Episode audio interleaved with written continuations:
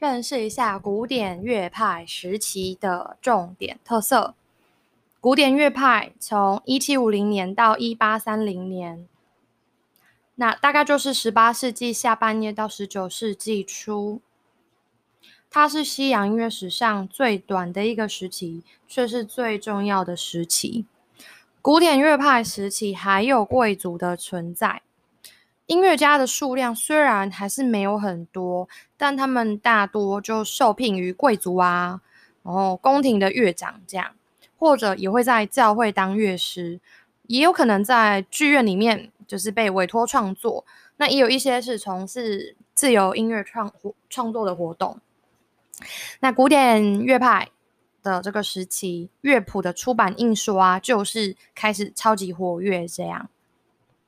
古典乐派时期就是用巴哈挂掉的这一年开始当做一个分界，然后“古典”这两个字的拉丁文原意是指罗呃古罗马最上等的公民，在罗马法里面是代表最高阶级的赋税者，所以它就被引申成为一个模范典范 （role model） 的意思。从广义的层面来看，任何一个时代。如果他是很优秀、有典范性的，他就可以被称为古典。这样，古典乐派时期创作出来的一些曲式，像交响曲、协奏曲、奏鸣曲、四重奏等乐曲，就是成为后世大家都争相模仿的一个典范啊。一个重点，古典乐派时期的音乐特色就是它非常重视形式的美，然后要达到一个很理想的一个。规格这样，然后要保持住纯粹的美感跟平衡。那这样的内涵，其实在很多时代你都可以找到相似的意义，只是特别在古典音乐的这一段时期呢，古典时期的对这一段时间里面特别被凸显出来。嗯，好，来讲一下古典乐派的几个重要特色。第一点。首先是古典时期的音乐，舍弃了前一个时期的数字低音。好，一进到哦这个古典时期，数字低音就直接走入历史，作曲家不再用了。好，然后这个古典乐派嘛，因为就是主音音乐的天下，那这个时期的作曲家就是已经都很完整的把曲调还有和声直接写出来。那它的重点就会放在安排那个配器的部分，那就是等于说它着重在一些曲调分配给不同音色的这部分，这样它就不会着重在什么即兴演演奏这样子。好，第二点，再就是古典乐派时期的乐句呢，有渐强跟渐弱喽。好。那在古典乐派时期之前是没有这个习惯的，就是从古典时期才开始。那讲一下为什么哦？因为前一个时期巴洛克时期还在复音音乐时代嘛。复音乐的重点是什么？就是它每个声部横向的地位都一样相等。那各声部的强弱你要保持一致均衡，你才能维持住那个复音音乐每个声部它的独立性嘛，你就不会有一些走到一半渐强渐弱这样。这样会模糊掉那个每一个声部的独立性。可是到了古典乐派就没有这样子，因为我们旋律很明显，主音音乐，所以它可以整体的音乐去做一个呃明暗的变化，渐强渐弱的变化，然后达到它要的这样子的层次感。还有第三点呢，就是奏鸣曲式的建立喽。哇，海顿对不对？嗯，还有奏鸣曲呢，就是指它是。会特别着重，呃，两个相对的主题嘛，第一主题、第二主题，那它会有城市发展在线的这一个进程发展的一个趋势，就像起承转合很有逻辑性。但是讲一下补充，在呃奏鸣曲这个名词，其实早在古典乐派时期就出现了啦，但是当初用的时候，它的含义跟定义就模糊不清，还还不是现在的这个奏鸣曲式的。呃，定义这样子。那嗯，当时的那个 sonata sonata 呢，是呃用在那个器乐的乐曲上面，就只是要嗯区分出声乐作品跟器乐作品。那当时的 Sonata 指的就是器乐作品啦。好，那到了古典时期呢，奏鸣曲就因为斯卡拉蒂呀，还有巴哈跟他的儿子们，还有 s t a m i t z 的作曲家的努力呢，就建立起一个奏鸣曲的这种乐曲的形式。那集大成就是海顿跟莫扎特、贝多芬等等人这样子。好，那再补充说明古典乐派的特殊性，第一点就是曲式。好，那西方乐派呃，西方音乐的曲式在古典时期就进入一个很明朗、很清晰的一个阶段了。分段式的结构呢，就开始在十八世纪末期之后，成为西方乐曲的典范。所以后来的音乐呢，就开始都沿用这种要分段的呃形式，然后很结构的这种方式来作曲。那乐句呢，就很工整的被划分成四个小节。被简洁清楚的呈现，那它也会有一个终止符号明确的划分。还有第二点，呃，比较特别的就是结构。好，古典乐派是强调主音音乐有一条旋律线，其他声部就是比较背景的伴奏。然后特别讲一下这个时期的，嗯，伴奏呢就会很著名的是阿尔贝提低音，对不对？阿尔贝提 bass。那对位法一开始在古典初期没有完全消失，少部分乐曲还是这样子，直到后来就是，呃，这个对位法就是才在古典时期的后面就变成一个贬义的，然后比较不太好的，没那么被喜欢的一个名词。还有第三点就是古典乐派的旋律风格，如果跟前一个时期来比较。巴洛克时期的旋律就比较长嘛，嗯，比较紧，那个，对，比较长这样子。那古典音乐、古典乐派时期的旋律会比较紧凑、短一点，那主题性比较清楚、明显这样子。还有第四个就是和声简化了啦，古典乐派是呃就是。会用最长最基本的三和弦来呃做它的和声，偶尔会七和弦，九和弦还没有开始使用。和声呢都是自然音阶，那就比起前一个时期简化喽。好，那数字低音当然到八呃古典时期就不不被用了嘛，大家就是直接详详实的把曲调音符记录下来。那装饰音啊，句法力度的表现就会清楚的被写出来。好，所以古典时期就是属于绝对音乐。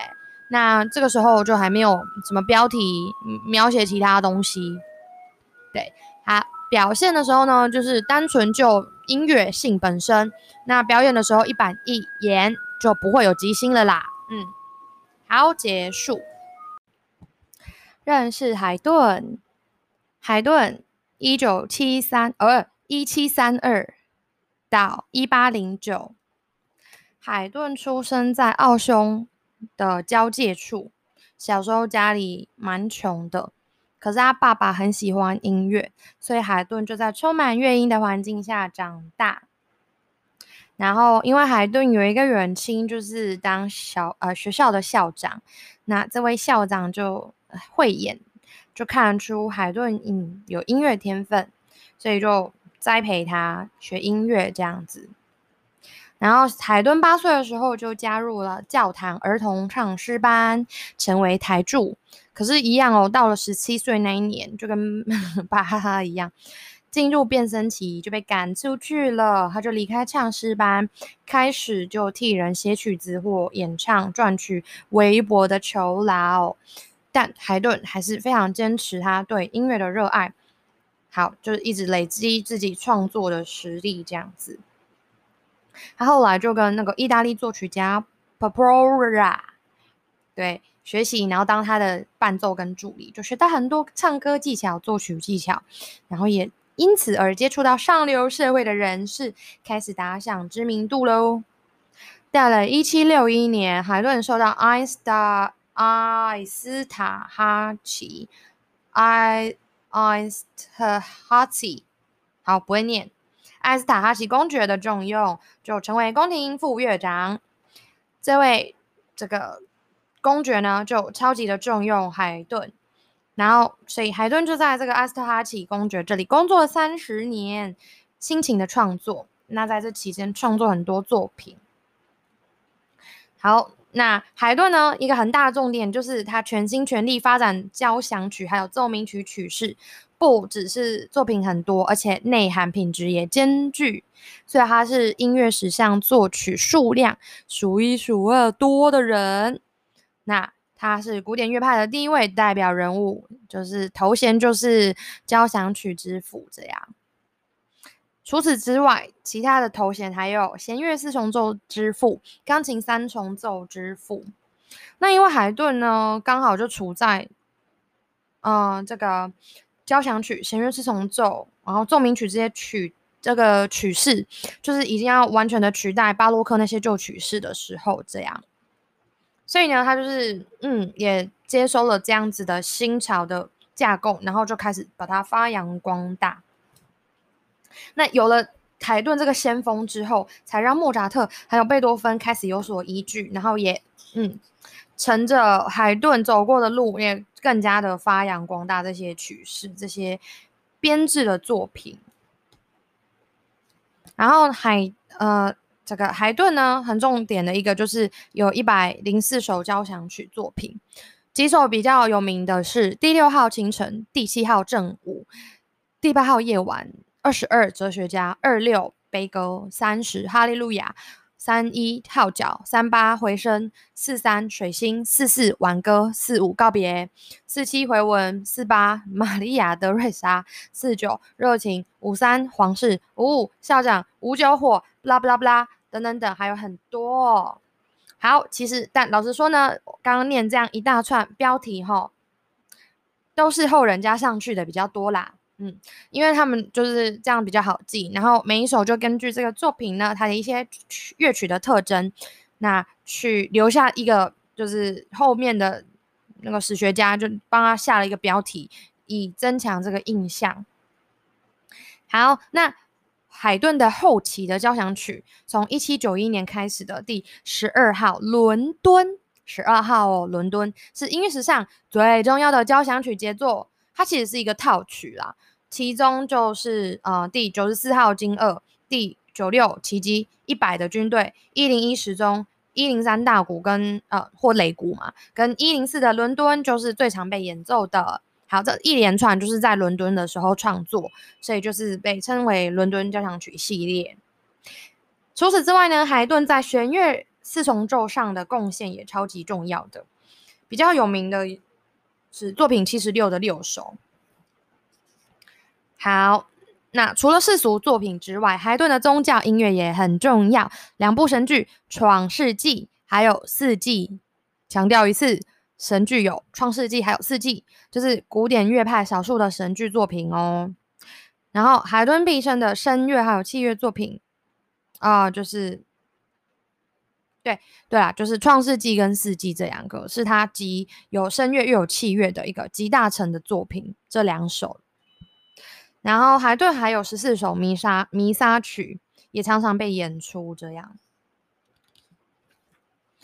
好，然后还这个题外话就是，海顿生前因为要掌管宫廷的歌剧院，一年演出就要演一百五十场，超级累。他是工作狂，所以歌剧的创作跟演出就占据他最大心力跟时间。哇，没想到这些歌剧后来就大部分不受到喜爱。虽然后来大家有渐渐开始注意到歌剧的创作啦，但是声势还是远不及他那些弦乐四重奏跟交响曲这样。好吧，嗯，结束。认识莫扎特，莫莫扎特一一七五六到一七九一。莫扎特被公认为是十八世纪末最伟大的音乐家，出身奥地利萨尔兹堡。那五岁就开第一场音乐会，六岁开始，因老杯就开始带着他到处巡回演奏。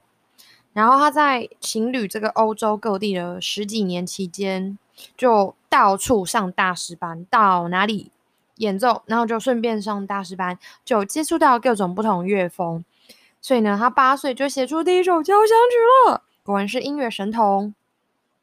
一七六四年，莫扎特跟他家人一起到英国去，那个时候的韩德尔，嗯，就是刚好在英国伦敦，所以他有体验到，哎，韩德尔那个时候巴洛克音乐的风格的尾巴，就是余风这样子。然后他也跟巴哈的弟子费德利希就是变成好朋友。然后这个费德利希因为他大提琴很厉害，所以就有对莫扎特也产生影响。但是还蛮快的，隔年莫扎特就跟他家人回到欧洲了。那莫扎特的老贝就企图呢，诶，在维也纳的宫廷中帮他塑造一个很厉害神童的形象，帮他找工作。可是就没有很顺利这样子。一七六八年，莫扎特就受邀写了歌剧，那个巴斯蒂安。跟巴斯蒂安娜上演之后广受好评，他的歌剧事业就是从这一出歌剧开始发迹。然后莫扎特为了要在钻研歌剧呢，就在跟他的爸爸一起到意大利到处游历。然后在意大利的期间，曾经呃拜一位大师马提尼为师，那他就跟这个马提尼学了呃很厉害的这个对位法，这样。一七八一年，莫扎特离开萨尔兹堡，然后就到维也纳定居。他在维也纳之后呢，他的作品就开始进入成熟期。在这个成熟期，创作很多脍炙人口的乐章。但很不幸的就是，后来之后呢，他的星途就不断的走下坡。这样，那一直为生活所困，他自己也不太会理财，然后又娶了一个爱花钱老婆嘛。啊，到三十五岁就英年早逝。莫扎特重要作品呢有很多，五部最受欢迎的歌剧有《费加罗婚礼》《唐乔万尼》《女人皆如此》《后宫诱逃》还有《魔笛》。那都是几乎都是在他生命的后期晚期完成的。那《费加洛》《唐乔旺尼》跟《女人皆如此》是意大利语，然后《后宫诱逃》跟《魔笛》就是德语写的啦。那因为使用的语文不同，可是呢，哎，都是用这个喜歌剧的方式，有点带讽刺贵族的这样子的风格来写，那就呃，在当时就很受到好评，里面就出现很多经典咏叹调。另外呢，它有四十一首交响曲，很有名的有林兹布拉格第四十号、第二十九号、二十五号，还有四十一号天王等等。然后呢？注意一下，从第三十八号交响曲之后的四首交响曲，就被认为是莫扎特即将要转型成大师，就是大师前兆的巅峰之作。这样，然后呢，呃，五首的小提琴协奏曲，甚至是他未满二十岁以前的作品，就非常清纯的风格，然后又有这个很厉害的小提琴技巧。那这。五首那个小提琴协奏曲，到现在还是现在协奏曲中的王道。这样，然后二十一首钢琴协奏曲呢，创作时间就跨度比较大，那就涵盖了莫扎特的中期以前很大一个区块。这样，然后呢，哎，还有啊，他的钢琴奏鸣曲比较有名的就是土耳其奏鸣曲，好受到喜爱。然后，特别是，他跟海顿就是感情很好嘛，算忘年之交。他就还写了一首海顿四重奏，那给海顿这样子，他们常常一起切磋作曲上的技巧。那除了嗯比较经典的钢琴、小提琴作品之外，莫扎特还写了很多器乐协奏曲哦，例如四首法国号协奏曲。单簧管协奏曲、双簧管协奏曲，还有竖笛啊、长笛协奏曲等等的。然后呢，像这个哎，其中的竖笛协奏曲啊，就是他过世前最后的杰作。好，然后他唯一的一首安魂曲，到底是写给自己还是写给谁的呢？不知道。那安魂曲在他过世前来不及完成，就是成为他最后生前伟大的遗作，这样子结束。认识贝多芬。贝多芬一七七零到一八二七。贝多芬生于德国莱茵河畔的波昂。那他跟海顿、莫扎特就并称为维也纳古典三杰三大作曲家。贝多芬他阿公跟爸爸都是男低音歌手。那就是爸爸一心就想着要把他训练成像莫扎特一样的神童，所以从小呢，哦，对他很不好，半夜把他叫起来练琴。好，那后来呢，这个贝多呃贝多芬他就是很推崇巴哈的平均律，那巴哈的平均律就有影响贝多芬日后的创作风格。那在一九一七九二年的时候，贝多芬其实来到维也纳。有跟海顿想要来学习音乐哦，可是这个海顿就是很要求贝多芬要练习各种对位法的东西，这样。